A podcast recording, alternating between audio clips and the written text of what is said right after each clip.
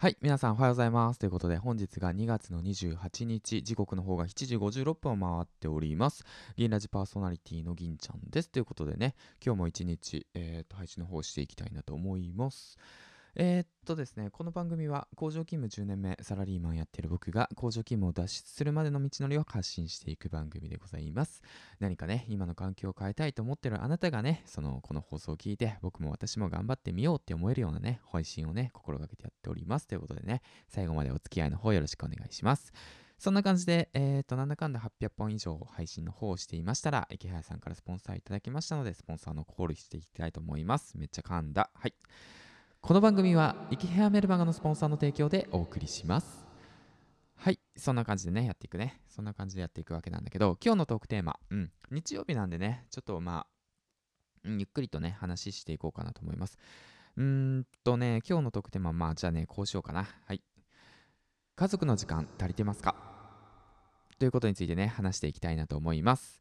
えー、っとね、まあ、昨日の出来事なんだけどね、うん、まあ、僕さ、工場勤務やっていて、で、まあ、8時間肉体労働していて、週に5日、まあ、大概ね、みんなサラリーマンのみんなはね、大概そんな感じの生活だと思うけど、月曜日、火曜日、水曜日、木曜日、金曜日とね、えー、っと、毎日8時間、仕事してもしかしたらねそれ以上働いてる方もいないるかもしれないよね残業だとかあったりとかしてさ。でその中でまあ家帰ってきてくたくたで帰ってきてって言ってで自分の時間をね確保しようと思ってもなかなかね難しいわけさ、うん、子供がいるとかさあの家族がいるっていそういった環境で平日でなかなか自分の時間が取れないっていう状況下の中やっと自分の時間が取れるっていうのは土曜日と日曜日この2日間なんですよね。でその中でじゃあ自分の時間を取ろうと思ってそのまあ努力をするわけなんだけどもなかなかうまくいかないと、うん、でそういった時にどうするかっていうとまあ家族の時間を犠牲にするっていう感覚ですよね。犠牲というかまあその使ってしまうっていう、うん、感覚なんですよね。例えばの話じゃあ朝、えー、と起きますと6時に起きましたと、うん、例えばね6時に起きました。で娘たちが8時に起きてきます。朝の8時に起きてきますという感覚だとしたら朝のね6時から8時の2時間が自分の時間ですよね。うん、でその2時間。で娘たちが起きてきた8時からその娘たちとねそのまあ一日を過ごす中の方が長いじゃないですかやっぱり。その8時からさ夜のまあ寝るのが20時だとして8時だとしたら、まあ、大体8時から8時まで12時間、うん、家族と過ごして。いるっていう状況下だと自分の時間って本当取れない状況になるわけじゃないですか。一般的なサラリーマン一般的な家庭一般的な考え方だと。多分そうなるんじゃないのかなと思うんだけど分かんないけどね。大体予想だけど。うん。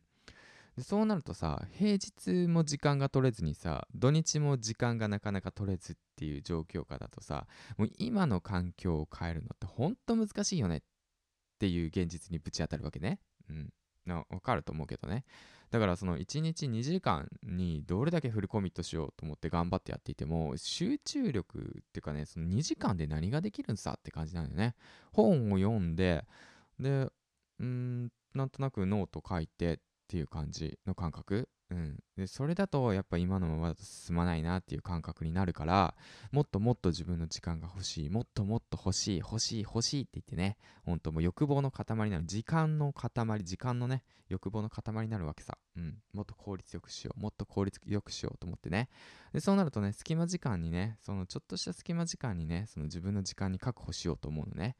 ちょっと、えーっと、なんて言うんだろう、子供が、あのーおもちゃで遊んでる隙に、その自分のことやってみたりだとか、本読んでみたりだとか、ブログちょっと書き、ね、書く準備してみたりだとか、うん、副業の勉強してみようとか、そういった隙間時間を使ってね、まあそういう風にやって時間効率を作ってこう、使ってこうって言って、まあコツコツやってきたわけなんだけど、そうするとね、なんだかね、うんとね、時間をね、ちょっとした隙間時間をね、その自分のことに当てることに意識がいっぱいになっちゃってて、そのちょっとした隙間時間をね、その家族に当てる、その時間を大切にする、うん、家族と一緒に大切に過ごすっていうその感覚がね、だんだんね、薄れてしまっていってしまってるような感覚になるわけさ。うん、まあ、ここまで話ついてきてるかな大丈夫かな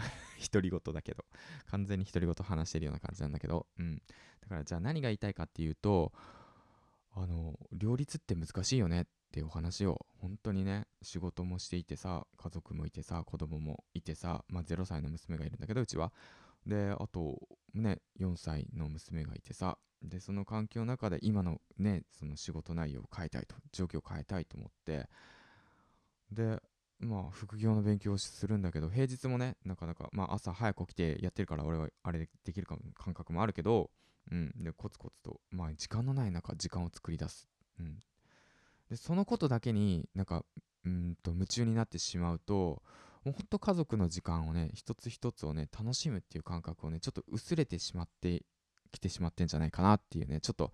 あのー、まあそういった感じになってるわけさ今。うん。まあそれがちょっとした不安ね。不安。何の話だこれは。まあいいや。うんそう。だから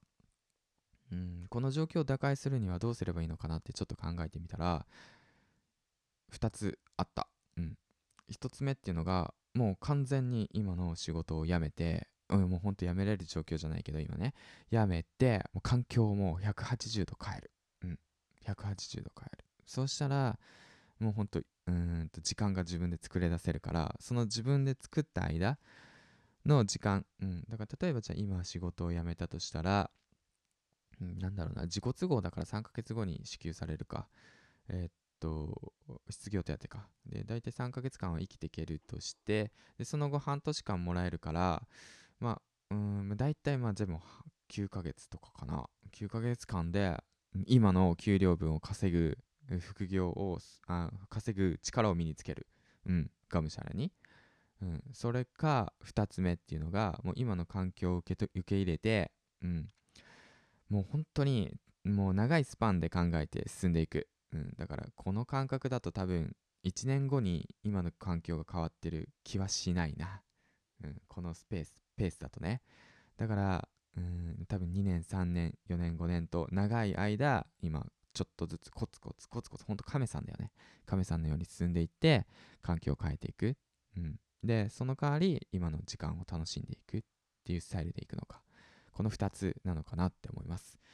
えー、っとまあこれを聞いたあなたは多分ね副業も頑張ってる、うん、家族と生活することも頑張ってる。で自分のね時間を作ろうとももがいている、まあ、仕事も頑張ってるっていう形なんで皆さんはねえっとどういうスタイルで今後生きていきますか？ということについてね日曜日話していきました。はいそんな感じだけども、まあ、今いる環境をね受け入れて自分のできることやっていきましょうね。はいということで最後までご清聴ありがとうございました。銀ラジ銀ちゃんでした。ということで次回の放送でお会いしましょう。バイバイ。